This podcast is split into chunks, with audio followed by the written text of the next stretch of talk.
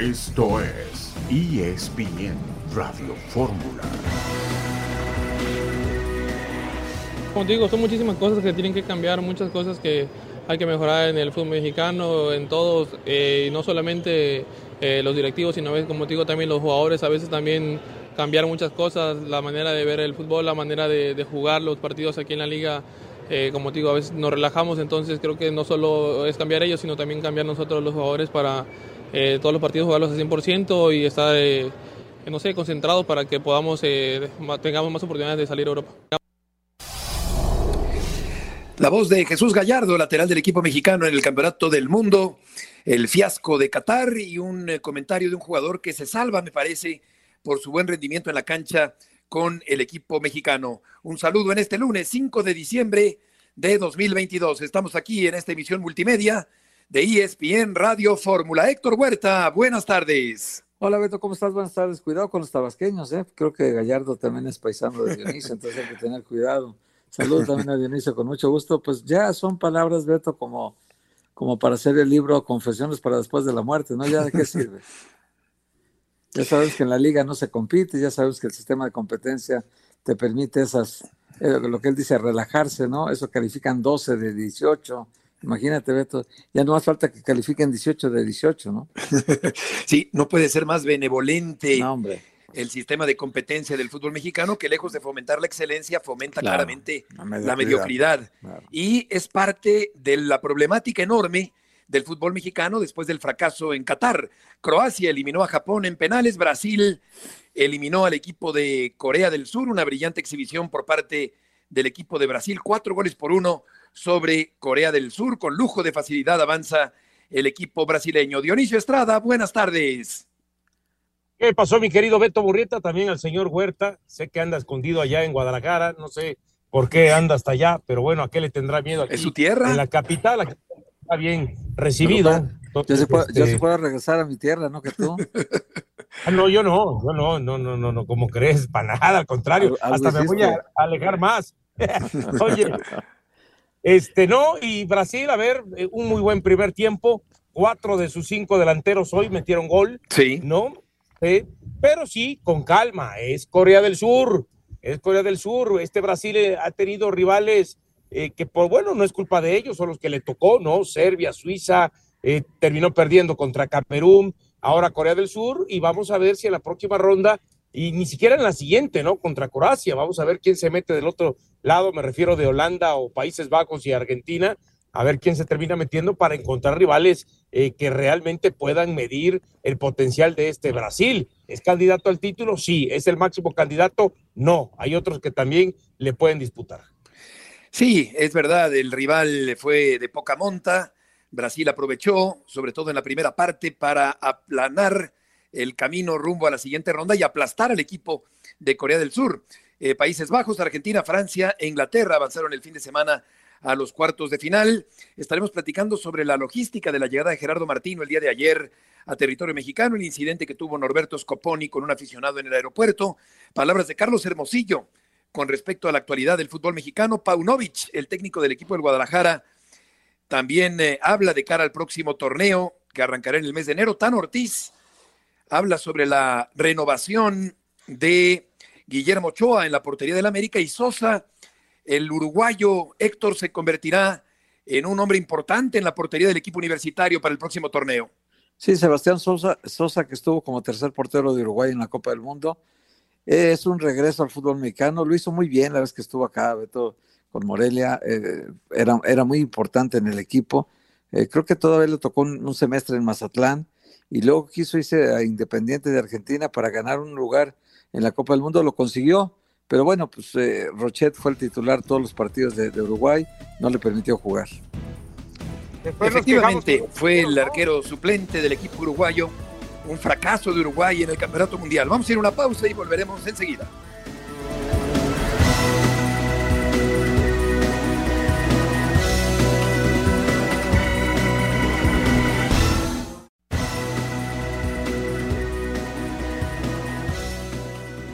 Querido, te mando un abrazo aquí desde Doha, Qatar, en el estadio 974 Venimos al partido de Brasil contra Corea del Sur, una goliza espectacular, sobre todo en el primer tiempo se acabó esto, Brasil vence 4 por 1 a Corea del Sur y se reafirma como uno de los dos máximos candidatos para ganar esta Copa del Mundo. ¿Es Brasil y quién puede parar a Brasil? Salvo Francia y quizá, quizá un poco el Portugal de CR7, nadie pararía esta maquinaria. Estamos hablando que es la creme de la creme lo más fino de esta Copa del Mundo. Brasil es un equipazo, tiene individualidades, tiene poder ofensivo. Por muchos momentos ya ni siquiera era un 4-4-2, era un 4-2-4 lo que estaban ejerciendo contra Corea del Sur. Y ya dejó de pisar el acelerador el cuadro brasileño, sobre todo en el segundo tiempo. Ahí hubo un par de llegadas de Corea del Sur. En fin, pero este Brasil de Neymar, de Vinicius, de Richarlison, es equiparable o es quizá, como les he dicho, es eh, el único equipo que pudiera detenerlo en dado caso sería Francia. No hay más. No Argentina con Leonel Messi. No, no, no, no tienen ese poderío, no tienen ese poderío, no tienen esa capacidad. De hecho, la selección argentina pues le ha costado, ha sufrido. Partido contra Australia por poco se lo empatan. Eh, el partido contra México lo neutralizaron. Arabia contra Arabia pierde. Quizá el partido en donde mejor se ha visto es contra el cuadro de Polonia. Pero así la cosa, mi querido Beto. Brasil Brasil se reafirma para candidato, para el candidato número uno y Francia el dos de esta Copa del Mundo. Te mando un abrazo y saludos a todos los amigos de ESPN de Fórmula. Igualmente Álvaro, allá en eh, Qatar, es cierto, el equipo de Brasil quitó el pie del acelerador en el segundo tiempo, desaceleró claramente el conjunto brasileño Héctor en la segunda parte, se dedicó a manejar el marcador que era muy holgado que era muy grande, a favor, cuatro goles de diferencia, termina por marcar un gol de la honrilla el equipo de Corea del Sur, pero Brasil se enfila con eh, mucha facilidad, con tranquilidad a la siguiente ronda del Campeonato Mundial. Sí, le bastaron 45 minutos, Beto, para resolver el partido. Y luego ya el técnico Tite pues hizo todos los cambios para descansar a Neymar, a Vinicius Junior, para reacomodar la defensa con Dani Alves de lateral, porque no había, no había utilizado lateral, había jugado militado de entrada. Darle descanso a jugadores que, él quería listos para la siguiente etapa, sabiendo que el partido estaba resuelto, 4-0 en el primer tiempo y ya Corea, que mejoró un poco en el segundo, ya no, no alcanzó, eh, todavía, pudo hacer otro gol Brasil, otros dos goles quizá, y Corea alguno más, pero bueno, al final el 4-1 queda el marcador muy claro, la diferencia contundente, como han sido varios resultados con diferencia contundente, salvo el de Japón, que hoy hizo que Croacia llegara hasta tiempo extra y hasta los penaltis, y ahí pudo resolverse al final en favor de los croatas, pero sí Japón puso la nota sobresaliente de parte de, del continente asiático, fue el que más dificultades les causó, pero al continente asiático, Beto, solo le alcanza para octavos de final, no les da para más todavía. ¿eh? Sí, es verdad, eh, llega hasta esta instancia, después no puede avanzar más. Croacia, que había ganado mucho en el Campeonato Mundial anterior, terminó en segundo lugar, perdió la gran final frente a Francia en Rusia hace justamente cuatro años y hoy en penales eliminó Dionisio, un equipo de Japón que fue errático en los eh, tiros penales en este partido. Fíjate que cuando vi los primeros tiros penales del equipo japonés me hicieron recordar mucho aquella serie de penales entre México y Alemania en el 86, ¿no? Porque realmente eh, fue muy pobre cómo hoy los eh, japoneses afrontaron algo que es de los más básicos, ¿no? Terminas dejando buenas sensaciones desde lo futbolístico, desde el colectivo, con algunas individualidades, ¿verdad? Pero increíble que trabajes durante cuatro años todo lo que representa un sistema que te llevó por lo menos a estos octavos de final y da la impresión que se olvidaron de ensayar los penales, que es una de las cuestiones más básicas eh, eh, en el fútbol. Yo quiero regresarme tantito, Beto, al tema de lo de Brasil. Lo de Brasil, perfecto, ganó 4-1, ya lo decía eh, eh Héctor, ¿no? Hoy termina jugando eh, eh, Militao como lateral por derecha, Danilo por izquierda, después saca a Militao y entra Dani Alves. Pero ojo, ¿eh? Ante selecciones que abren la cancha, como puede ser Croacia, con Perisic, con Kramaric, por supuesto, ahí es donde podemos ver entonces que hay problemas a la, a la selección Brasil por el sector de las laterales, sobre todo por el sector de la derecha, perdón, de la izquierda, que fueron donde se le han caído los dos laterales titulares o los dos hombres titulares que tenía contemplado Tite para esta Copa del Mundo, por eso ha tenido que adaptar ahí este a Danilo, ¿no? Entonces, ojo porque creo que quizás no le damos tanta importancia porque este Brasil del medio campo hacia adelante es un equipo eh, poderoso y que termina resolviendo hoy 4-1. Pero ya contra rivales de mayor prosapia, con jugadores que te puedan este, afectar por los costados, ahí, ahí puede ser brasileño. Es cierto, y recordando aquella serie de penales, fue ahí donde empezó la maldición de los penales en 1986 en el Campeonato Mundial de México, allá en Monterrey. Si no mal recuerdo, Negrete, Héctor, fue el único que metió un penalti en aquella serie frente a Alemania, que terminó el equipo alemán ganando y eliminando al equipo mexicano en un quinto partido en el Campeonato Mundial de México 86. Sí, sí, sí, sí, fue contra Alemania que, que ni siquiera... ¿no? 4-1, ni siquiera hubo necesidad de tirar el quinto, me parece, porque ya habíamos fallado todos. Sí, falló Quirarte. Y le pasó ahora igual, sí. Servín, Raúl Servín, Servín también, claro. Claro. Y me acuerdo que el otro lo, lo falló. Fallamos, fallamos tres y metimos solo uno. Y bueno, Hugo ya ves que no pudo tirar porque tenía calambres. Y, y, algunos otros jugadores que ya habían salido. Aguirre fue expulsado en ese partido. Sí. Entonces, bueno, pues ellos tenían 10, nosotros 10 y al final de cuentas, pues México fue eliminado en esa ronda. Y sí, Japón hoy tiró muy mal, ¿no? Falló tres de, de cuatro que ejecutó. Ya el quinto no hubo necesidad de tirarlo, ya había, ya había perdido Japón. Pero bueno, el arquero también muy bien, el croata, ¿no? En los Sí, penaltis no. detuvo los tres. No es el arquero porque pues, se, ve- se veía gigante el portero, pero no. El más alto es eh, el, el holandés, ¿no? En dos metros, tres centímetros. Andrés Ah, Noper, sí, que es, es lo que mide, Noper. sí, Noper. Y, el croata, ¿no? 1.86, no es tan alto, pero bueno, pues fue, fue muy efectivo a la hora de adivinar los disparos hacia dónde iban y, se convirtió en el, en el jugador pues, del partido, ¿no? Livakovic fue el jugador del partido, del partido, este fue el que consiguió los números más altos al, al final del juego con esos tres penaltis detenidos. Y mira que ya para entonces había salido este Luka Modric del partido y hay que decir que también entre este juego y el otro que viene Beto tienen solo tres días de descanso los jugadores. Así que va a estar muy, muy fuerte los cuartos de final, porque si te fijas en este mundial, a diferencia de los anteriores, no hay un solo día de descanso.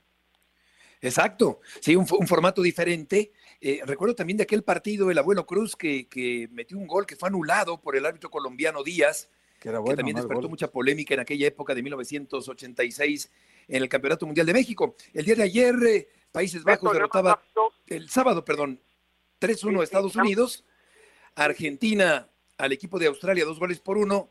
Francia fue categórico frente a Polonia en el 3 a 1 del día de ayer con una actuación estupenda de Mbappé, que mete dos goles antológicos, extraordinarios, a dos ángulos diferentes. Y el equipo de Inglaterra derrotó a Senegal, que fue poco rival el día de ayer. Y esto, Dionisio, nos lleva a preguntar si Francia-Inglaterra es una final adelantada en este campeonato mundial.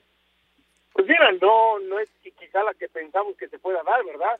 Pero antes de arrancar en la Copa del Mundo sí poníamos a Francia eh, como finalista. Eh, mucha gente ponía Inglaterra, pese a que siempre genera expectativas, pero al mismo tiempo se termina quedando corto como uno de los eh, equipos o selecciones que bien pudieran convertirse en campeón del mundo. Hay que recordar que ellos ocuparon eh, una tercera posición este, en lo que fue el Mundial de Rusia y terminaron ocupando su campeonato en la Eurocopa que se realizó allá en su país, ¿verdad?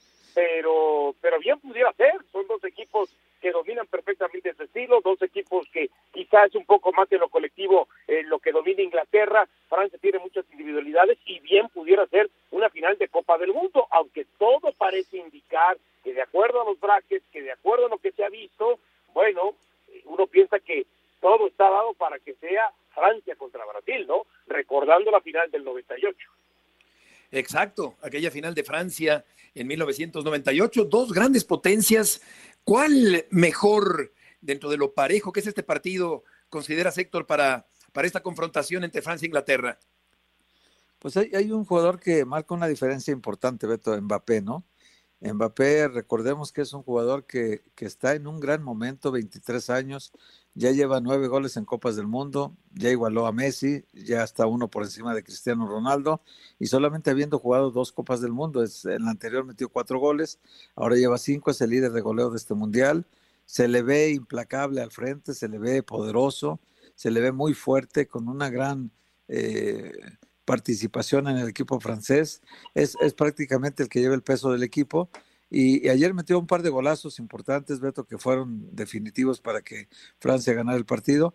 Pero también hay que decir que, que bueno, eh, la, las condiciones parecen ser muy, muy parejas, pero yo Francia me gusta mucho. ¿eh? Sí, cómo no, está imparable Mbappé, está en un gran momento, le falta todavía mucho por desarrollar. Es un jugador que no alcanza todavía la plenitud, la madurez y sin embargo está dando mucho de qué hablar. Y desde luego que las alianzas ofensivas, Dionisio, que hace este formidable jugador del equipo de Francia y del Paris Saint-Germain, están marcando el campeonato del mundo ahí en Qatar. Sí, fíjate, a los 23 años, y si fuera, se convirtiera nuevamente en campeón del mundo, tendría a los 23 años dos campeonatos. Es decir, que pudiera llegar a los 27 años con Francia a disputar el Mundial del 2026 y lograr pues lo que se ve imposible hasta el momento, ¿no? Tres títulos mundiales como lo tiene eh, justamente estos garantes de Nacimiento Pelé. No, lo que pasa es que el talento que tiene Mbappé y que sobre todo esa gran este, eh, virtud del el sprint en el terreno eh, corto, la velocidad que tiene para poder sacarse a sus este rivales, este, es una de sus grandes virtudes. Y a eso agrégale la potencia que tiene en el disparo. A veces hasta parece sencillo la manera en cómo le pega y cómo eh, termina siendo impactado el balón y se incrusta en las redes, ¿no? Hay que decirlo, hoy Mbappé eh, eh, está por encima, por lo menos en lo que hemos visto de este Mundial, de Neymar, de Messi, de Cristiano y de algunas otras estrellas. Sí, disparos potentísimos sin tomar vuelo. Eh, prácticamente del sitio donde jala del gatillo para poner disparos dentro de la portería contraria. Volveremos enseguida en ESPN Radio Fórmula.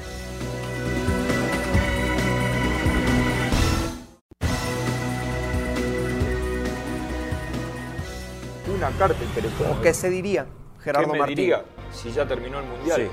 ¿Quieres ver qué dice? ¿Quieres ver qué dice? Podrías haber hecho algo más. Es una chorrada para mí. Él sabía desde ese momento que a esa selección le iba a faltar, que venía el Mundial con muchas deficiencias. Pues que esta frase queda, incluso si llegas a semifinales, podrías haber hecho algo más. Claro, pues sí. no. Sabe que no va a ganar la Copa del Mundo. Por lo que fue futbolísticamente el grupo, estaba accesible para México. Sí, bueno, Y sí, pasó. Claro. Pero no lo hizo, jugó Bueno, mal, bueno. ¿no? quedó a deber. Que faltó un gol, sí, pero contra Polonia. Tú lanzas a una selección mexicana acá mundial con una expectativa de cuartos de final como gran logro y no han llegado. Y lo que te permite aspirar a eso. No lo hay en México. El nivel futbolístico de Polonia ha sido mediocre. Y Sí, está no. en octavos de final. México no merecía estar en octavos de final. México jugó con La un nivel terrible, malo. Nivel colectivo, nivel individual, no tuvo nada México. Entre empujones llegó a México Gerardo Martino la madrugada de ayer domingo, el gesto endurecido, aguantando el temporal, casi estoico, controlado, casi imperturbable, a diferencia de Norberto Scoponi, que sí tuvo una fricción con un aficionado. Yo creo que hicieron bien en venir a México, en pasar por aquí, no ir directamente a Argentina, sino venir a México, dar la cara después del fracaso, del fiasco del Campeonato del Mundo, de la pobre actuación de la selección mexicana en el Campeonato Mundial. Pero aquí cabría preguntar, Héctor, si la logística fue la adecuada ayer en el aeropuerto capitalino. Bueno, vamos a suponer que no, Beto. También este, es muy difícil que tú preveas.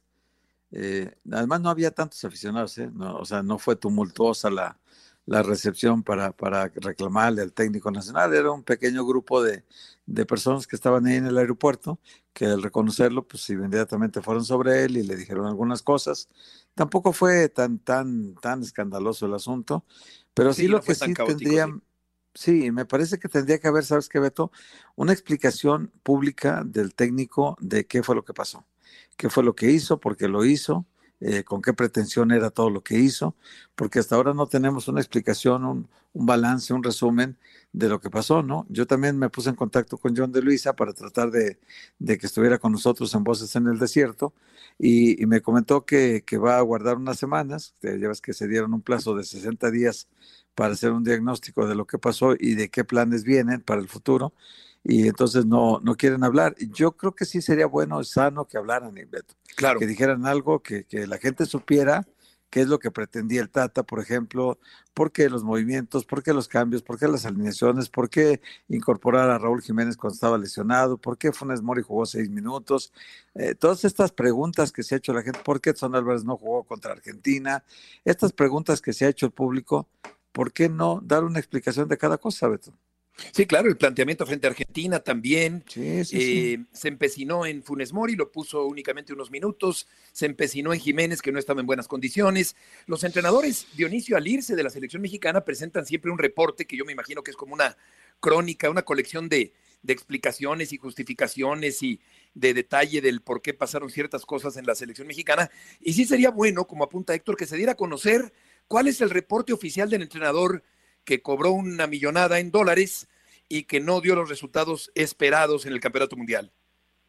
Sí, y, y uno cree que deberían de presentarlo, ¿no? Porque, por ejemplo, eh, una de las cosas que hemos, este, por lo menos, eh, tenido es algunas declaraciones importantes de ex técnicos de la selección mexicana, ¿no? Javier Aguirre dice que él dejó un este reporte, ¿no? Un cuaderno eh, muy bien este detallado de lo que había sido su participación en la Copa del Mundo del 2002 y, y dice la Volpe, pues yo ni enterado, ¿eh? Yo ni enterado, pero ¿cómo? ¿Cómo es posible que no lo leíste, no? Y, y, y, da la impresión que entonces la Volpe no hizo ese reporte. Entonces, sí es importante de que, al margen de que se dé a conocer, que ojalá los federativos, como parte de las obligaciones de los técnicos de la Selección Nacional Mexicana, ¿eh? les exijan justamente eso, ¿sabes qué? Cuando acabe, haya continuidad o no, tienes que entregar un reporte, tienes que entregar un reporte y nosotros entonces tener esa posibilidad de dar a conocer ante los medios de información qué fue lo que pasó. Ahora, ante la llegada de Gerardo Martino ayer, yo sí pensaba que a lo mejor en los próximos dos o tres días eh, eh, se iba a programar una conferencia de prensa donde estuviera, por supuesto, John de Luisa, Gerardo Martino y probablemente el propio Jaime Ordiales para eh, responder todas estas preguntas que bien hace Héctor y que, por supuesto, no solamente Héctor, sino algunos otros medios de información, algunos otros colegas y nosotros tendremos en relación a la inquietud de lo que fue eh, la participación de México y por qué las decisiones de tal o cual cosa, ¿no? Yo pensaba que por eso también regresaba Gerardo Martino. Ahora, si regresa y no se hace esto, se sigue haciendo mal el trabajo, se sigue haciendo mal el trabajo. Sí, sí, porque yo no sé de cuántas cuartillas será ese tabicote, un legajo extensísimo, no sé qué tan aburrido ese altero de papeles que se han de tardar mucho tiempo en engargolarlo y poco en leerlo, porque como decía la Volpe, jamás se enteró de que Aguirre había dejado un escrito. Pero aquí el punto es que tendría que aprovecharse, capitalizarse, estudiarse ese escrito, Héctor, para que no se repitan los mismos errores de siempre en el fútbol mexicano. Aparte, tendrían que abrirlo al público, Beto, porque es un informe que, que, no tiene por qué ser privado. Pues si ya es un acontecimiento público que ocurrió delante de todos nuestros ojos, ¿por qué no después el informe del técnico, que debe estar más detallado, mucho más eh, informado que nosotros, ¿por qué no darlo a conocer de manera pública? Eh, son, son, son, documentos históricos que creo que tienen un gran valor sí. y que darlos a conocer no afecta nada a la federación y en cambio sí le abre el panorama a la gente de qué fue lo que ocurrió en cada mundial, ¿no? Totalmente de acuerdo y sobre todo para aprender de los errores, para tomar nota, porque parecen cíclicos los problemas que tiene el fútbol mexicano y vamos a ver si los dueños de los equipos Dionisio se atreven a realizar los cambios que pueden marcar el inicio de un posible nuevo rumbo en el fútbol mexicano. Se me hace que estamos soñando despiertos, Beto, se me hace que es una utopía, ¿no?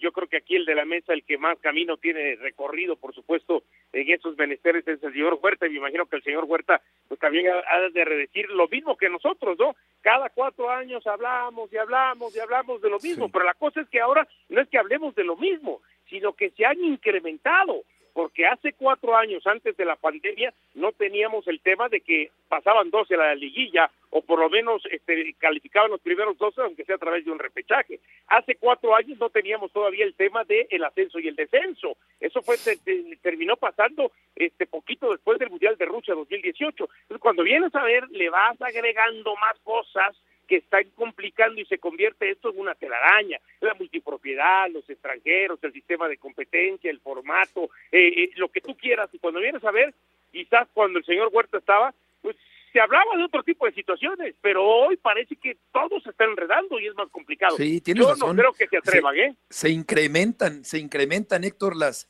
las irregularidades y los cánceres del fútbol mexicano. Sí, sí, sí, sí, se incrementan porque mm, no hemos sido lo suficientemente exigentes, me parece, Beto, en materia de, de un, una detallada rendición de cuentas, aunque sea un, un espectáculo que lo rige una federación que tiene el carácter de privada, de todas maneras eh, es, un, es un evento público es un evento que concierne a todos los mexicanos, que nos interesa a todos los mexicanos y que por lo tanto la rendición de cuentas debería ser más clara, ¿no? No hay una obligatoriedad de parte del gobierno de que le diga, tú tienes federación que rendir cuentas, claro que no, pero de todas maneras como un, un ente eh, privado con un efecto público que además eh, llega a todos los estratos de la sociedad mexicana, sí debería de tener un poquito más de, de, transparencia en la rendición de cuentas.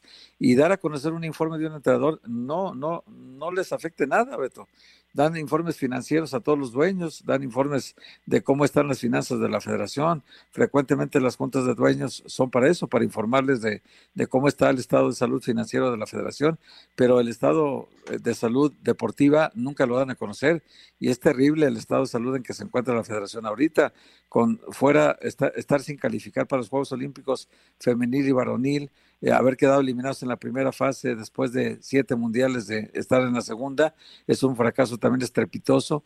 Y en fin, eh, perder la Copa de Oro, perder el Final Four, todos esos son eh, eventos que no tienen que pasar inadvertidos, Beto, tienen que dársele la importancia. Y si hay un informe del Tata Martino que se tenga que dar a conocer, pues que se dé a conocer, Beto. ¿Alguna actividad no deportiva podría forzar en un momento dado a la, a la Federación Mexicana de Fútbol, Héctor, a, darlo a conocer eso y otro, pues, otro reporte sobre todo lo que ocurre actualmente en el balompié mexicano? Yo sé que hay ahorita una, una corriente en la Cámara de Diputados, Beto, de, de una diputada en particular, una mujer, que quiere eh, meter una iniciativa de ley para que en el fútbol mexicano se regule eh, la participación de extranjeros en el campo, porque les parece, y a todos nos parece exagerado, que 10 es un número muy alto y 8 en la cancha es un número altísimo de jugadores. Por lo tanto, eh, nos decían en voces en el desierto en días pasados que eh, nos decía creo que Memo Cantú que hay muy pocos jugadores en la liga porque solo juegan tres casi de, de 17 equipos, tres mexicanos. Entonces hablamos de 51 jugadores más los 20 de Chivas, 71 jugadores que están a la vista del técnico. Todos los demás son extranjeros. Entonces, sí es un terrible problema que no se ha, no se ha enfrentado como tiene que ser. Y también el asunto del ascenso y descenso, Beto, se sabe que es un problema muy grave y que por cuidar los intereses del Atlas y de, y del Morelia y de los equipos que en ese momento, eh, tanto el Grupo Azteca como el Grupo Orlegui tenían problemas de descenso, e, e, inventaron primero que no hubiera descenso, que se pagara una multa para no descender, Ley Guzmán. Y luego el Grupo Orlegui impulsa todavía el no ascenso, para que se quede en liga de expansión todo y no se haga como tiene que ser una, una liga respetable con ascenso y descenso automáticos, ¿no? Es una forma de, todos de blindar este franquicias, Dionisio, de sobreproteger franquicias que se eternizan en la primera división. Sí, y además yo voy a agregar otras dos cosas. Hace rato hablaban del tema de Sebastián Sosa. Traes un portero de 36 años y entonces pues nos quejamos que no hay porteros para eh, eh, suplantar a Ochoa, a Talavera y, a Cota, ¿no? Aunque por ahí esté Acevedo, pero faltan los porteros. Y lo otro, ¿se de aquel decreto presidencial que fue eh, derogado por, y que lo había implementado días pasados? Que solamente en la capital jugaban cuatro extranjeros. Ah, no, es que es anticonstitucional y discriminatorio. Volveremos enseguida.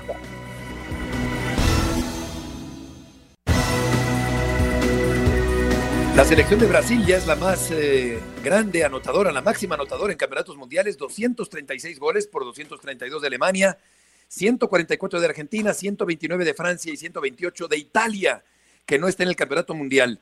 René Tobar está allá en Qatar. René, tuviste la oportunidad también de ver a la planadora brasileña. ¿Qué tal? ¿Cómo estás, Beto? Muy buenas tardes por allá. Nos encontramos en este momento en la zona mixta después del partido entre Brasil y Corea del Sur, donde bien lo dijiste, la planadora brasileña que en 10 minutos ya tenía dos goles eh, eh, logrados por Vinicius Junior y Neymar, que realmente el penal fue magistral, si están de acuerdo conmigo, fue magistral, Beto. Y bueno, hace unos minutos este, tuvimos la oportunidad de hablar con Dani Alves, el jugador que representa de alguna manera a la Liga MX con los Pumas, y él decía que estaba muy contento. Hay que recordar que incluso Dani estuvo a punto de meter, de concretar el, lo que hubiera sido el quinto gol en los minutos finales del partido. Y se le preguntó sobre todo eh, la posibilidad del enfrentamiento contra Lionel Messi. y esto se daría, este Beto, siempre y cuando obviamente Brasil eh, logre vencer a Croacia y Argentina Holanda, con lo cual sería un enfrentamiento, yo creo que pues de pronóstico reservado, la verdad es que ambas selecciones son muy poderosas, la verdad lo que hoy lució Brasil es, fue impresionante, una magia total la del equipo de la Canariña, así que Beto, pues este, esperemos que, que este encuentro se dé, porque verdaderamente sería eh, explosivo. Mostró una pancarta enorme el grupo de jugadores brasileños, eh, René, em, evocando la figura de Pelé, del rey Pelé, con una imagen del Mundial de México 70, festejando uno de los goles del equipo de Brasil en aquella final memorable frente al equipo de Italia, porque los brasileños están muy pendientes, René, del estado de salud crítico del rey del fútbol. Correcto, Beto, y, no solamente los jugadores después del partido, sino también eh, los aficionados en el minuto 55, es decir, al minuto 10 del segundo tiempo, mostraron también una pancarta enorme donde le deseaban la pronta recuperación al Rey Pelé y después eh, obviamente ya los jugadores también sacaron una pancarta. Ya no, ya no, ya no pudimos preguntarle sobre el tema a Dani Alves, sin embargo, evidentemente, pues todos están pendientes de la salud de O'Reilly porque pues sabemos que está hospitalizado en Sao Paulo y que las condiciones de salud de, de Pele pues no son las más favorables. Así que sí, Beto, recordando, la gente sobre todo eh, empezó a corear el nombre de O Rey, O Rey, eh, y también algo que me llamó mucho la atención, Beto, es la forma en cómo eh, quieren también a Neymar, que por cierto, toma, decías algunas estadísticas, y, y, bueno, Neymar se quedó a un solo gol de, de empatar a Pelé y de convertirse en uno de los máximos anotadores con la selección de Brasil con 77 anotaciones. Así que, pues noche de estadísticas, noche de magia aquí en el estadio 974 de Doha, Qatar, Beto. El saludo a mi estimado René, el decimoséptimo jugador que participa en una Copa del Mundo que pertenece a un equipo mexicano. Porque ahí sigue la, la, expectativa en México si realmente Daniel va a jugar con Pumas o no el próximo torneo. Todo parece indicar que así será.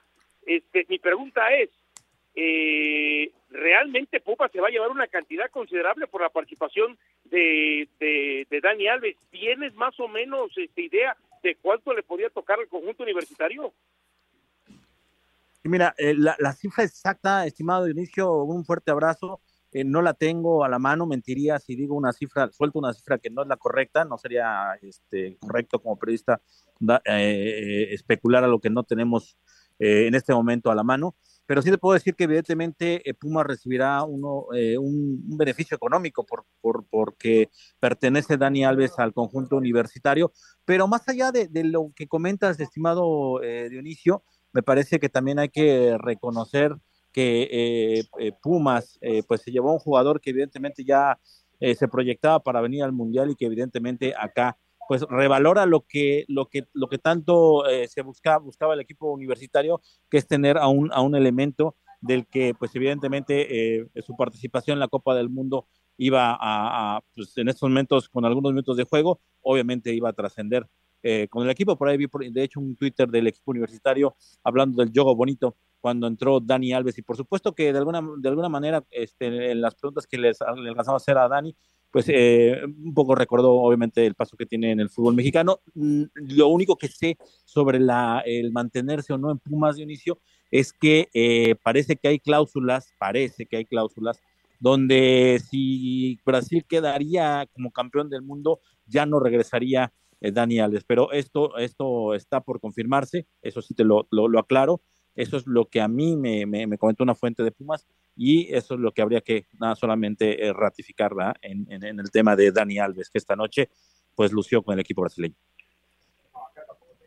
Oye, René, una pregunta, este, ¿qué queda de, de la delegación mexicana en Qatar? Porque ya el Tata Martino llegó a México, John de Luisa también está en México. ¿Qué queda de la delegación mexicana por allá? Pues yo, yo ayer escribí, saludos mi estimado Héctor, la verdad es que ayer escribí una nota sobre los viudos de la selección, lo único que queda son aficionados que tenían la esperanza de, de, ver a la selección nacional en, en, el partido, obviamente contra Francia.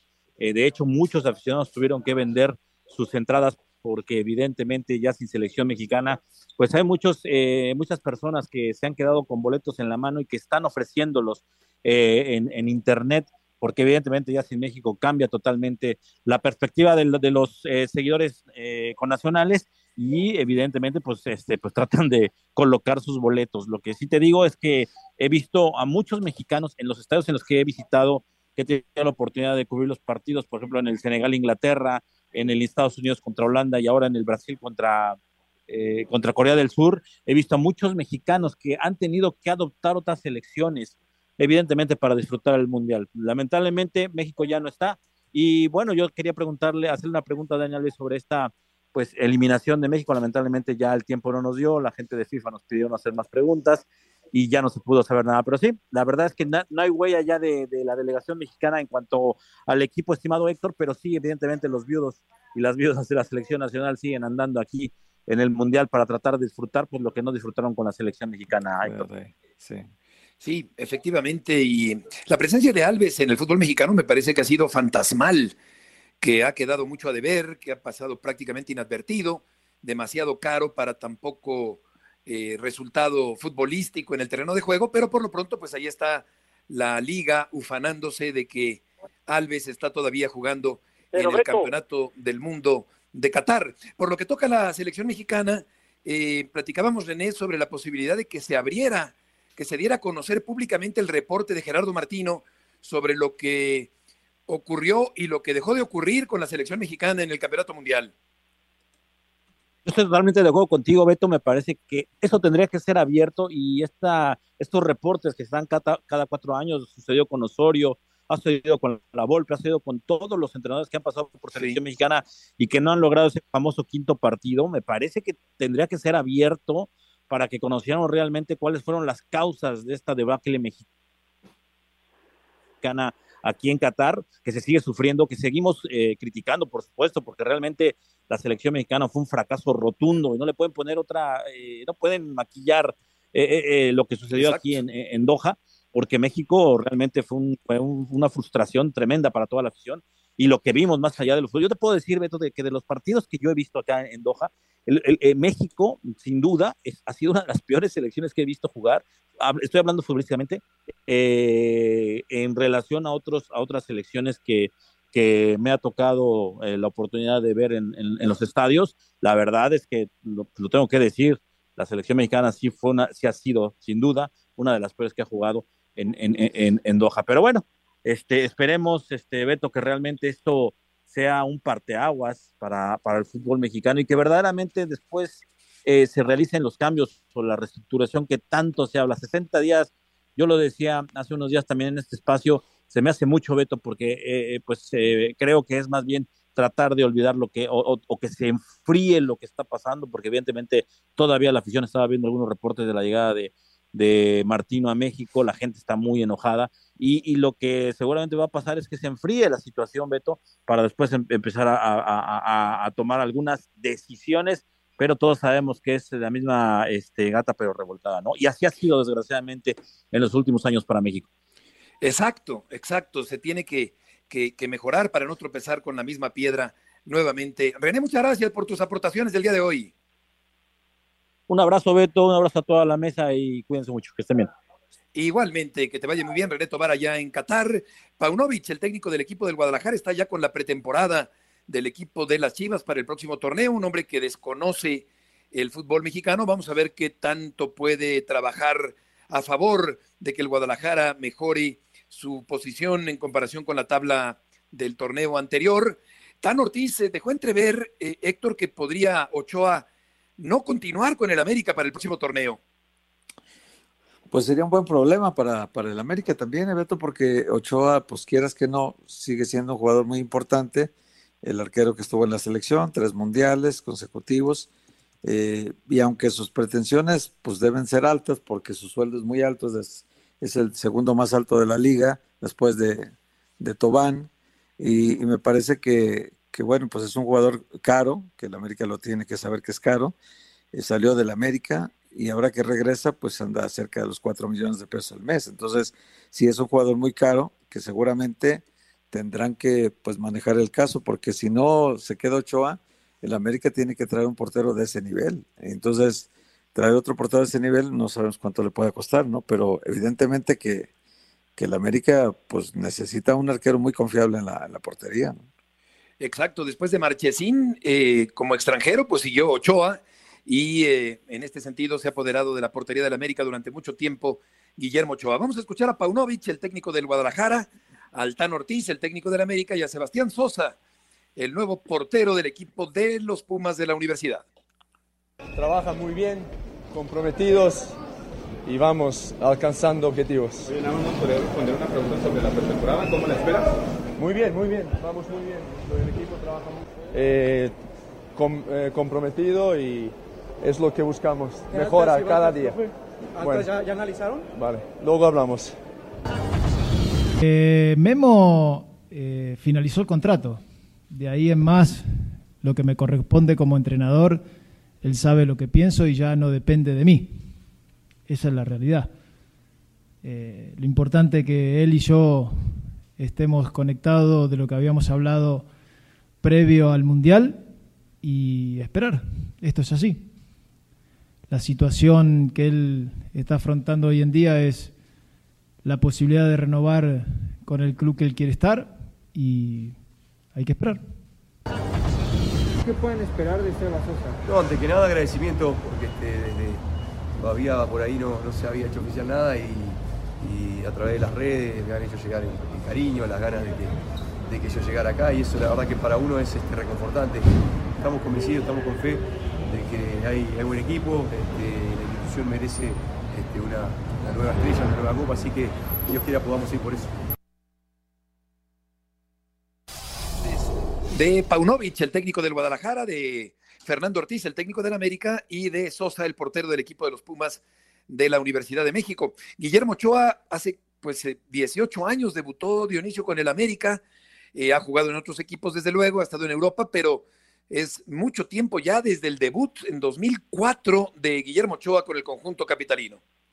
Bueno, y título justamente en el 2005 eh, bajo la batuta de Mario eh, Carrillo. Ahora, sí son muchos años, es un ídolo americanista, hay un sector del americanismo que está eh, inconforme o descontento con Guillermo Ochoa porque le atañen parte de la eliminación ante el Toluca algunos de sus errores en el primer partido, pero también hay que decirlo, ¿no? Yo sí soy de los que pienso que ante la salida posible de Guillermo Ochoa, independientemente de que América pueda ir o no por un este eh, portero de mayor envergadura, a mí me da la impresión que por lo menos para arrancar el torneo y para lo que pueda ser un torneo, Jiménez puede responder tranquila y perfectamente. Cuando lo han metido, él ha cumplido. Yo no sé de dónde a veces salen los, las críticas para eh, Jiménez en ese sentido, como si realmente fuera este eh, lo peor que, que, hemos visto bajo la portería de la América en los últimos eh, tiempos. Sobre lo de Paunovic también habrá que establecer si arranca el torneo, por lo que se dicen de que van muy en serio las ofertas por Alexis Vega, que se hicieron, parece que de una de Inglaterra y otra de Alemania, ¿no?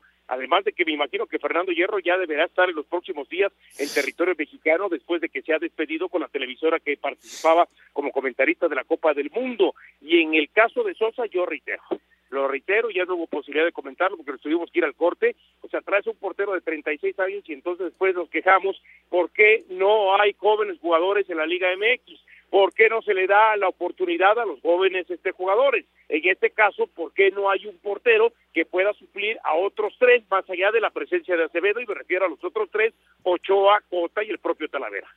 Exactamente, vamos a ir con John para terminar el trotamundos de la información deportiva para que nos hable del Monday Night. John, gusto en saludarte. Hola Beto Dionisio, un gusto saludar los compañeros. Pues estamos en Tampa Bay. Hoy puede ser el último Monday Night del gran Tom Brady. Si gana hoy, empataría con 20 victorias a Dan Marino de los Delfines de Miami en los 53 años de Monday Night Football. Reciben a unos Santos de Nueva Orleans que le han ganado los últimos dos partidos a los Bucks aquí en Tampa. A Brady le cuesta trabajo jugar contra Nueva Orleans desde que llegó a los Bucks, marca de 1 y 4. Simplemente invitarlos, porque hoy es como si fuera el último partido de un Michael Jordan con los Chicago Bulls, o lo de Federer, o de Tiger Woods. Hoy simplemente hay que disfrutar lo que pinta ser su último Monday Night Beto. Pablo, Lalo y John en Monday Night Football, los Bucks contra los Santos, seis y media NFL Live, despuesito de las siete, el kickoff desde Tampa Bay, Florida. Sí, que Federer llenó la Plaza de Toros México y hace cuatro días eh, no, no la llenó, pero provocó un entradón tumultuoso Nadal, 25 mil personas en el coso de insurgentes para, para verlo jugar en un partido de exhibición que estuvo muy agradable, muy entretenido, eh, muy distendido el, el juego de, de, Nadal en la, en la Plaza de Toros México. Eh, pues invítanos, John, el decibelímetro está listo para escucharte. Es lunes, it's Monday, y esta noche Tom Brady y los Bucks reciben a los New Orleans Saints en Monday Night Football. Pablo, Lalo y John en el último del grande Tom Brady. Monday Night Football por ESPN. Perfecto, un abrazo, John. Ya, se fue, se fue, se gritó fue. y se, se fue, el Se fue emocionado, se fue, ya ni nos respondió. acabó, acabó su grito emblemático, proverbial y, y se fue el trotabundos de la información deportiva después de reventar el decibelímetro para este cotejo donde termina la semana número 13 de la NFL. Y antes de irnos, eh, ¿hay algún equipo que se perfile? Dices tú, Brasil, Dionisio y tú, Héctor, para, para ser campeón del mundo. Pues entre Brasil y Francia me parece que está. Eso. Hay, que, hay que ver si también Brasil. Está el tiro, ¿no? Sí, pero Brasil sí. Hay, hay, que esperar que pase sobre Croacia, que Argentina también pase sobre Holanda y entonces encontrarlos en semifinales. Y ese sí va a ser un súper agarrón, Beto, ¿no? Argentina contra Brasil. Es una Yo pena no veo a sea- Argentina pasando sobre Holanda, ¿eh? O sobre Países Bajos. final, ¿no? Es una pena. Vámonos tendidos, gracias por acompañarnos en este lunes. Héctor Dionisio, buenas tardes, que les vaya muy bien, hasta mañana. Buenas tardes.